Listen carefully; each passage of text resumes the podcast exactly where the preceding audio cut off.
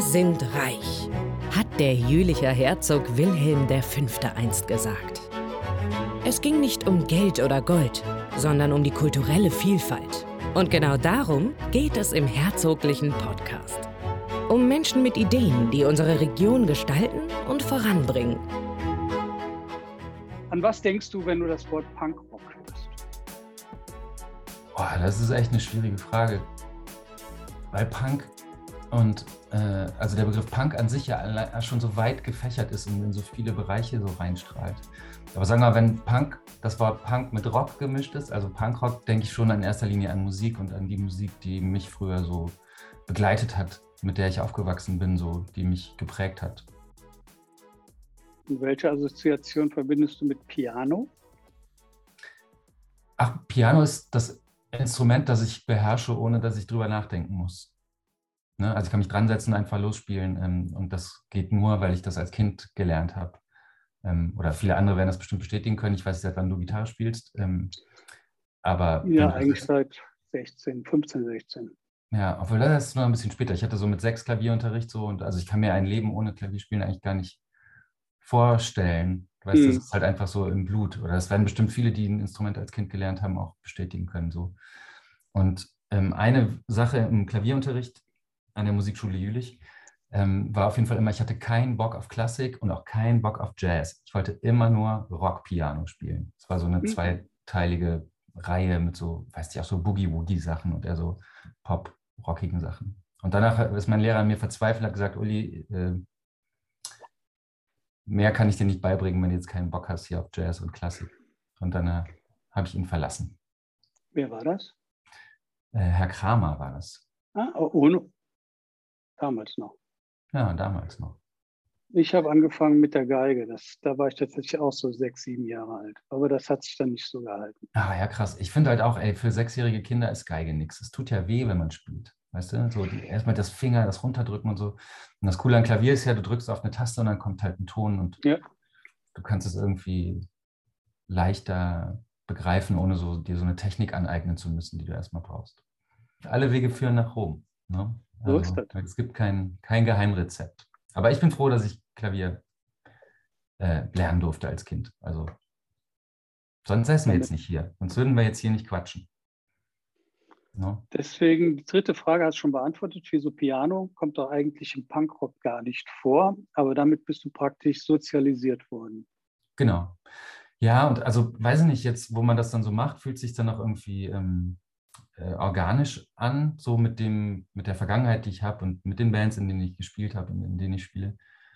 Ähm, aber stimmt, viele fragen dann so, oh, Piano und Punk, das passt ja irgendwie gar nicht zusammen.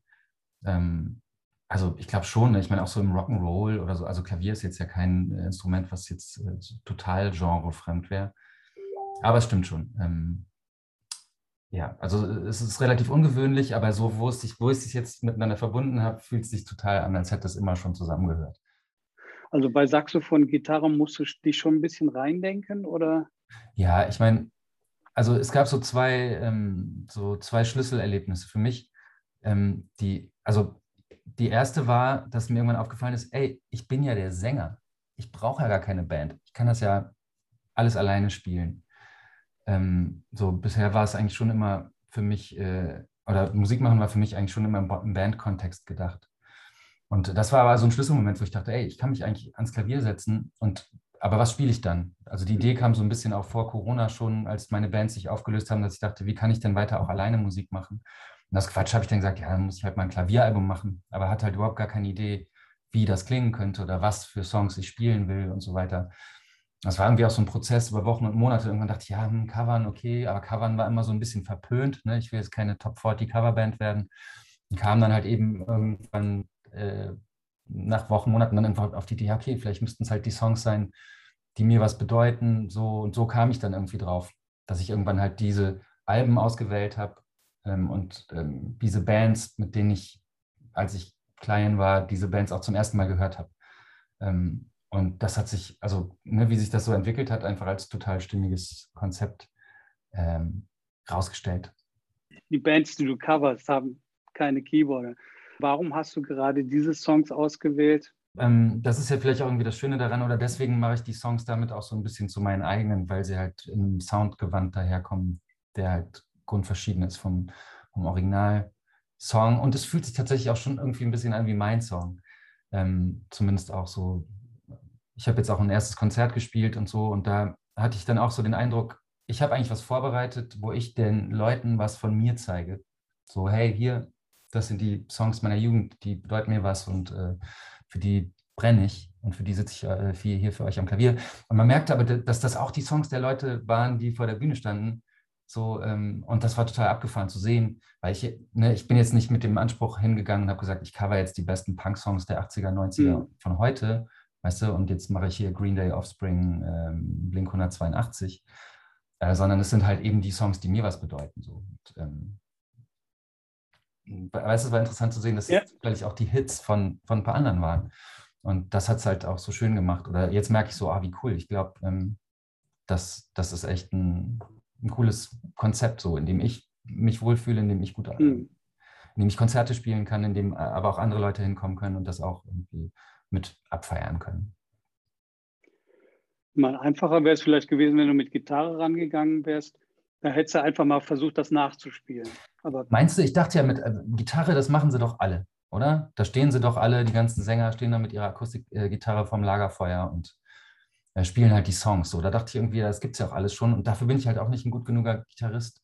Also ich kann halt Powerchords spielen und ähm, die Lagerfeuerakkorde mhm. weiß ich, wo die sind. Aber ich bin auch immer zu lahm mit dem Wechseln und so. Und wenn, finde ich, muss man ja auch irgendwie da stehen und das geil spielen können. So. Aber wie machst du das? Ja. Wie näherst du dich dann diesen Kompositionen, die auch nicht deine sind? Ach, also ich habe eigentlich mein ganzes Leben lang immer schon auch am Klavier geschrieben oder auch Songs rausgehört früher und so. Und eigentlich wahrscheinlich wie jeder Gitarrist auch so. Ne? Ich suche mir die Grundtöne raus, äh, schreibe die auf dem Papier als Buchstaben und dann spiele ich ein bisschen mit. Und ähm, eine Sache, die für mich immer äh, entscheidend ist, ist halt, wie das so zu meiner Gesangs- Range passt. Und dann transponiere ich eigentlich halt immer noch mal äh, ein bisschen rum. Meistens muss ich ein bisschen tiefer machen. Die ganzen amerikanischen Bands mhm. singen irgendwie höher. Ich weiß nicht, äh, wo, woher das kommt. Aber so, damit meine Stimme gut klingt und damit es auch Spaß macht, abends zu spielen und vielleicht hat man auch ein bisschen wenig geschlafen oder zwei Bier getrunken, dann kommt man nicht mehr so hoch, ähm, habe ich mir das halt in meine Wohlfühl, in meine Wohlfühltonlage transponiert. Und dann ist es aber auch so, ja, also ich versuche das Tempo des Songs auch irgendwie mitzuhalten, diese Energie zu mhm. transportieren, so und ich spiele es eigentlich ein bisschen wie eine Rhythmusgitarre, muss ich sagen. Also habe ich nicht das Gefühl, ich mache da so eine, äh, eine klassische Komposition draus, sondern ich spiele so, ne, wie, wie ich das mit der Gitarre auch gemacht hätte. Erinnerte mich so teilweise etwas an diese ganz frühen Sachen, so Jerry Lee Lewis, so in 50er Jahren, da wurde ja auch ganz viel mhm. Hämmerklavier quasi gespielt. Ja. Und so ähnlich machst du das ja auch. Ja, stimmt. Obwohl, also das ist natürlich eine Zeit, die weit vor meiner, vor, vor meiner musikalischen, vor meinem musikalischen Bewusstsein liegt. Ähm, aber ich glaube auch, dass es das schon gab. Also diese Rock'n'Roll-Pianisten ähm, und so, die waren, also da, vielleicht muss ich mal ein paar Videos gucken, bevor ich auf Tour gehe und mir noch ein paar, noch ein paar Posen abgucken. Aber hast du recht, ja, auf jeden Fall. Denn da kam für mich auch diese, diese Power mit rein, die du ja gerne auch oder die du auch mit rüberbringst. Genau, ich dachte nämlich am Anfang auch, oder sagen wir mal, wenn ich andere Klavier-Cover-Versionen gehört habe, die dann meistens irgendwie eine Ballade sind, also warum auch immer, denkt man die ersten 20 Sekunden so, oh ja, hm, krass, cool, der Song als Ballade und so. Und dann aber nach einer Minute ist es halt so, oh, dann ist es auch schon wieder vorbei, die Spannung. Und was ich auch cool fand, als ich ähm, die Sachen live gespielt habe, also ich habe ein Probekonzert gemacht hier nebenan in der Kneipe auf der Straße, wo so Laufpublikum vorbeikam am, beim Vetteler Musik. Und die haben überhaupt gar nicht, ne, ich sitze also am Klavier und fange an zu spielen, die haben damit gar nicht gerechnet, was dann so passiert. Ne? Also dass man halt dann äh, eben mit so einer Energie diese Songs spielt und nicht wie sonst der Barpianist an der Ecke halt ähm, ne, sein für Elise runterdudelt. Also du hast schon gesagt, du arbeitest ein bisschen am Pitch. Gut, die sind auch im Studio meistens ausgeschlafen. Womöglich pitchen die da auch hoch, aus bestimmten Gründen, wer weiß. Äh, aber wo arbeitest du auch noch deine, äh, wie gehst du mit den Stücken um? Reduzierst du die Strukturen oder bringst du deine eigenen Ideen ein? Wie entwickelst du das Arrangement? Wie gehst du da so ran? Also ich habe bewusst die Arrangements an sich jetzt so nicht verändert, weil ne, durch Urheberrecht und so weiter, also wenn man einen Song okay. covert, sollte man sich natürlich an das Original halten, weil äh, man sonst Ärger bekommen könnte mit dem, der das Lied geschrieben hat. Also kann ich mir jetzt in dem Fall nicht vorstellen, ähm, so, aber trotzdem, so das, das war mir dann schon wichtig, dass ich das Arrangement so beibehalte. Ähm, was die Ausgestaltung dann angeht, versuche ich halt schon immer dann die, die, den Kerngroove oder die, die, die Kernenergie des Songs so zu erkennen und das dann halt so zu spielen. Und ähm, ja, zum einen, wie ich halt eben gesagt habe, spiele ich es halt so Powerchord-mäßig, aber ich habe auch ein bisschen Sachen mit Zerlegung, Zerlegung gemacht. Wenn es halt spezielle Gitarrenriffs oder bestimmte Melodien gibt, die da drin vorkommen, nehme ich die natürlich auch irgendwie mit auf. Und ähm, es hat total Bock gemacht, vor allem ähm, weil ich auch gemerkt habe, wie vertraut ich mit diesen Arrangements bin, wie vertraut ich mit diesen Soli bin und es hat einfach total Bock gemacht, äh, so zu spielen. Und ich erinnere mich auch noch früher, als ich klein war, Stichwort Rockpiano und Musikschule, dass ich immer mal dachte, Mann, ich würde eigentlich gerne Gitarrensongs auf dem Klavier spielen. So ein bisschen, naja, so war es auch damals schon in mir drin. So, weil wenn ich zum Beispiel auch, also immer wenn ich Songs geschrieben habe, eigene auch für meine Bands, habe ich das auch immer am Klavier gemacht, weil das einfach leichter war für mich. Ähm, und da habe ich dann natürlich auch immer so die Gitarren imitiert, so wie der Ingmar das gespielt hätte oder so. Ähm, oder keine Ahnung, wie man das halt so von seinen Helden kennt. Und das jetzt so ein bisschen auszuarbeiten für mein eigenes Punkrock-Piano-Ding, da geht was. Ich glaube, das haben halt noch nicht so viele gemacht und es macht total Spaß. Hast du auch schon mal überlegt, so eigene Songs mit reinzubringen, auch von deinen alten Bands? mit in dein ja. Solo-Programm? Ja, total. Also ich habe, wenn ich, äh, ich komme ja ins Kuba, deswegen machen wir auch das Interview, aber da spiele ich genau. auf jeden Fall auch ein D-Sailors-Cover. Ähm, ähm das hat sich eigentlich so äh, einfach so ergeben. Mein Plan ist tatsächlich, dass wenn ich diese Cover-EPs veröffentlicht habe, dass ich ein eigenes Album schreiben will. Und zwar ein eigenes Album in dem gleichen Stil. Also eben ja, Punk-Songs mit äh, Cello und Klavier und jetzt, äh, ich habe ja diese erste fünf-Song-EP mit dem NoFX, Propagandy, Bad Religion, also diese California Punk-EP, die ist ja schon raus. Jetzt gerade mischen wir die Deutsch-Punk-EP oder die Punkrock-Piano-EP 2, wo halt deutsche Songs drauf sind. Und das bildet dann quasi mein Live-Set. Also ich spiele quasi fünfmal Melodic Hardcore und fünfmal Deutsch-Punk. So quasi als ja, das ist meine musikalische Sozialisation. Und wie gesagt, ich habe eigentlich keine, kein Interesse daran, wirklich ein Coverprojekt zu machen. Eigentlich hätte ich Bock, halt zumindest mal ein eigenes Album zu schreiben. Mhm. Eben, ähm, ja, mit Songs, die im gleichen Style sind und auch auf Deutsch. Also mal schauen, wie das wohl wird. Äh, mir ist aufgefallen, du hast, glaube ich, aber schon sechs verschiedene Stücke aufgenommen, ne? Inter, also auf Englisch.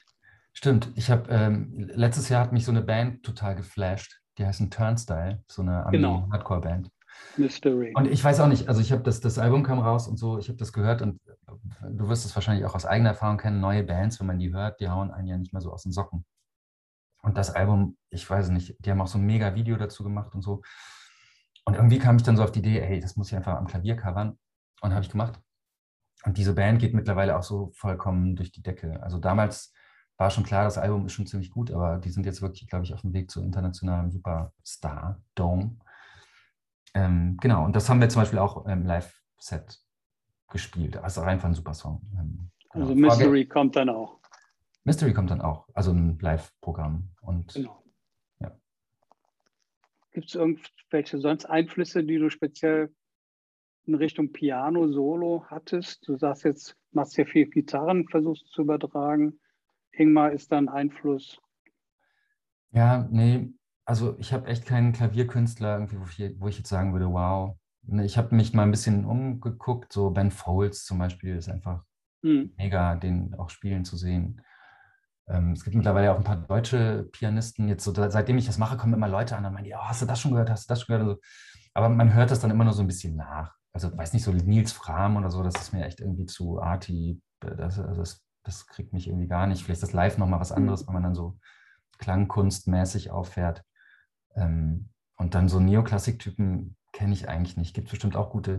Chili Gonzales ist natürlich auch geil. Ähm, ja, so ein, ein, aber ich bin ein Gitarrenmusik-Typ. Also wenn du hier meine Plattensammlung durchgehst, da ist auf jeden Fall viel Gebrate dabei. Und, oder vielleicht mal ein bisschen Hip-Hop oder so. Aber so reine Klaviertypen, weiß ich nicht. Also keine Ahnung. Also Danger Dan ja, Hut ab vor Danger Dan. Ich, ähm, das ist schon ziemlich geil, dass er das gemacht hat. Aber meine Idee hatte ich vorher schon. Ähm, vor Danger Dan. Deswegen kann ich mich ähm, immer dem Vorwurf, äh, kann ich dem Vorwurf begegnen, ich würde jetzt hier einen auf Danger Dan machen. Das meine ich, war Zufall.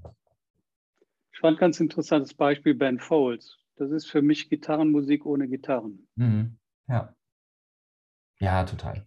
Also der ist echt krass. Habe ich dann aber auch nie gehört, ne? Kamen halt eben auch Leute zu mir und meinte, ey, hör mal die erste Ben Folds und so. Und dann, es gibt auch so ein geiles The Cure-Cover, so ein Live-Video auf YouTube. Ich weiß gerade gar nicht, welcher Song. Aber total beeindruckend.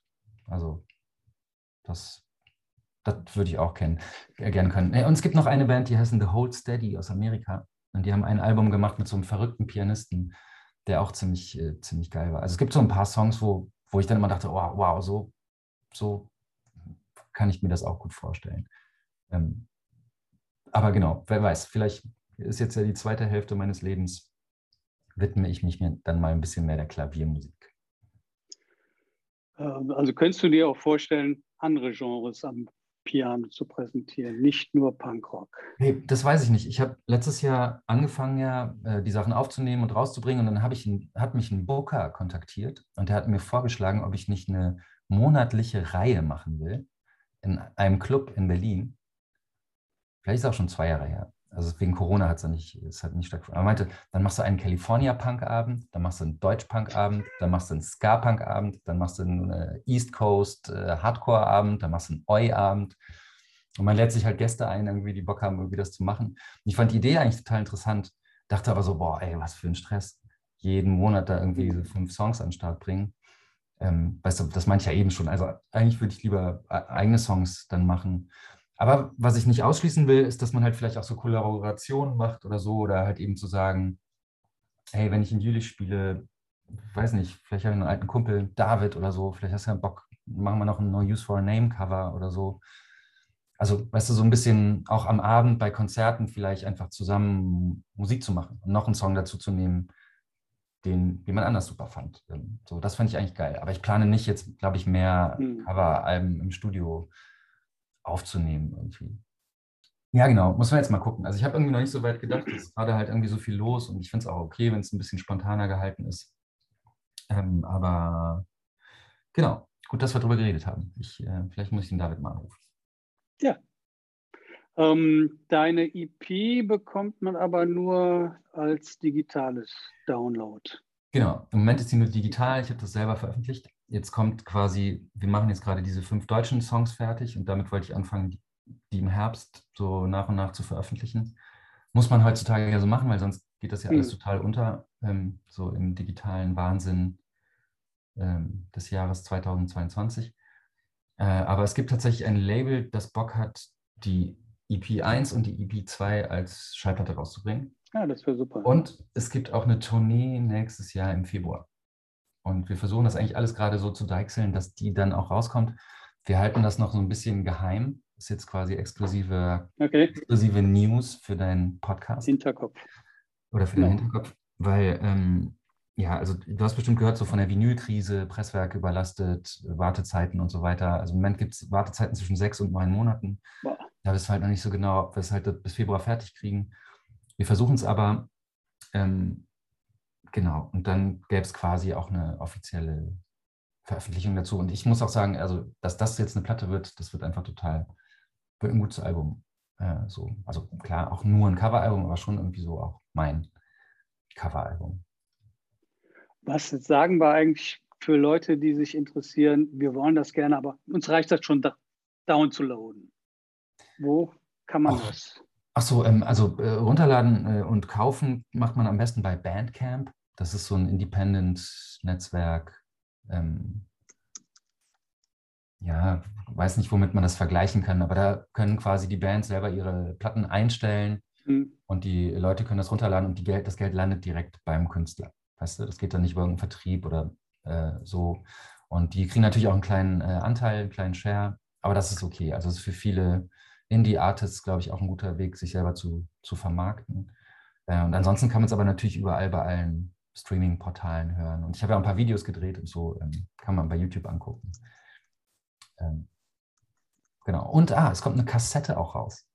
Und zwar, wenn ich in, ähm, auf Tape, wenn ich in, ähm, ich spiele in Jülich in Kuba und ich spiele noch mhm. auf dem Sound of Suburbia Festival in Mönchengladbach. Einen Tag später. Und der Veranstalter, der hat ein Label. Also der Veranstalter dieses Festivals hat ein kleines Label. Und der meinte, ey, Uli, soll man nicht eine Kassette rausbringen? Und dann kommt wahrscheinlich Mitte August.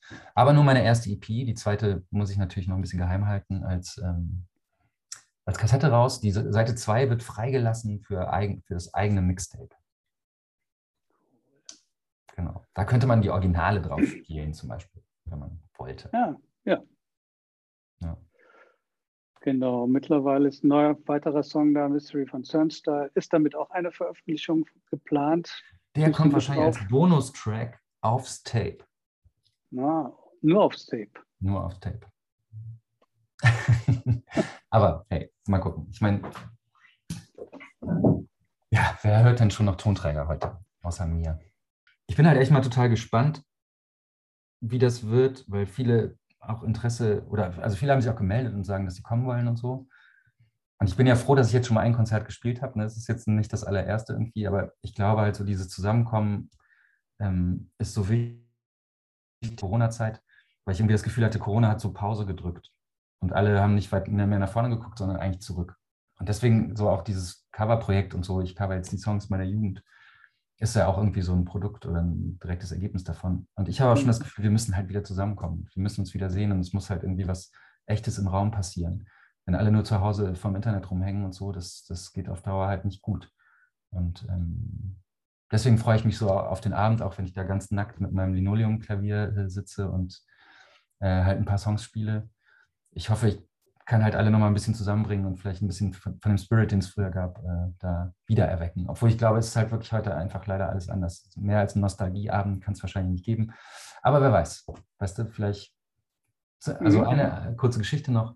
Seit ich bei Terrorgruppe äh, wieder, oder als ich bei Terrorgruppe eingestiegen bin, habe ich viele Konzerte ja gespielt, auch im Punk-Rock-Kontext. Und habe super viele Leute wieder getroffen, die ich auch früher aus D-Sailors Zeiten noch kannte. Und ganz oft war so, oh, hier, ich war bei dem Konzert, da waren nur zehn Leute so, aber das war so ein geiler Abend, ne, wo man als Band ja immer dachte, oh fuck, jetzt sind wir 800 Kilometer gefahren, da sind nur zehn Leute. Und dann treffe ich ihn aber wieder und dann sagt er, ey, wie geil das war, dass ihr da wart, so, ne? Und das so, ja, vielleicht wenn auch ähm, in dem Moment man nicht so erkennt, wie viel wert das ist, was man da gerade macht. Mhm. Weißt du, vielleicht hat es doch jemandem was bedeutet so. Und das muss man halt irgendwie weitermachen. Und ich habe so das Gefühl, das Punkrock-Piano, damit habe ich jetzt erstmal was gefunden, womit ich halt vielleicht noch ein paar Sachen weitergeben kann oder vielleicht auch eine Stimme habe oder naja, vielleicht den Leuten noch davon erzählen kann, wie wichtig es ist, so kulturelle Freiräume zu schaffen und ähm, ja, was weiterzugeben, weißt du? Weil da, also wenn, mhm. wenn ich in Jülich was gelernt habe, dann wurde mir da so viel weitergegeben, von dem ich heute immer noch profitiere und von dem ich denke, das müsste man noch viel mehr Leuten weitergeben. So. In Jülich hat halt alles angefangen. Ne? Ähm, dann, man kommt dann irgendwie dahin zurück und spielt die Songs, die wir halt früher auch da gehört haben. Ne, das ist halt der Kreis. Und eben auch nochmal einen D-Sailor-Song zu spielen und alle wiederzusehen. Und ich hoffe, dass alle mhm. Zeit haben und äh, so. Das ist mir einfach total wichtig. Ähm, und auch diese Con Connection noch zu behalten nach all den Jahren. Ähm, mal gucken. Also ich hoffe, dass, dass einer kommt. Äh, Im Moment sieht die Resonanz ja ganz gut aus. Äh, und die Kneipe kriegt man ja eigentlich genau. auch ganz gut voll. Ähm, ich werde kommen. Einen hast du. Ja, super. Bring noch, ein paar, bring noch ein paar Freunde mit. Mache ich. Perfekt.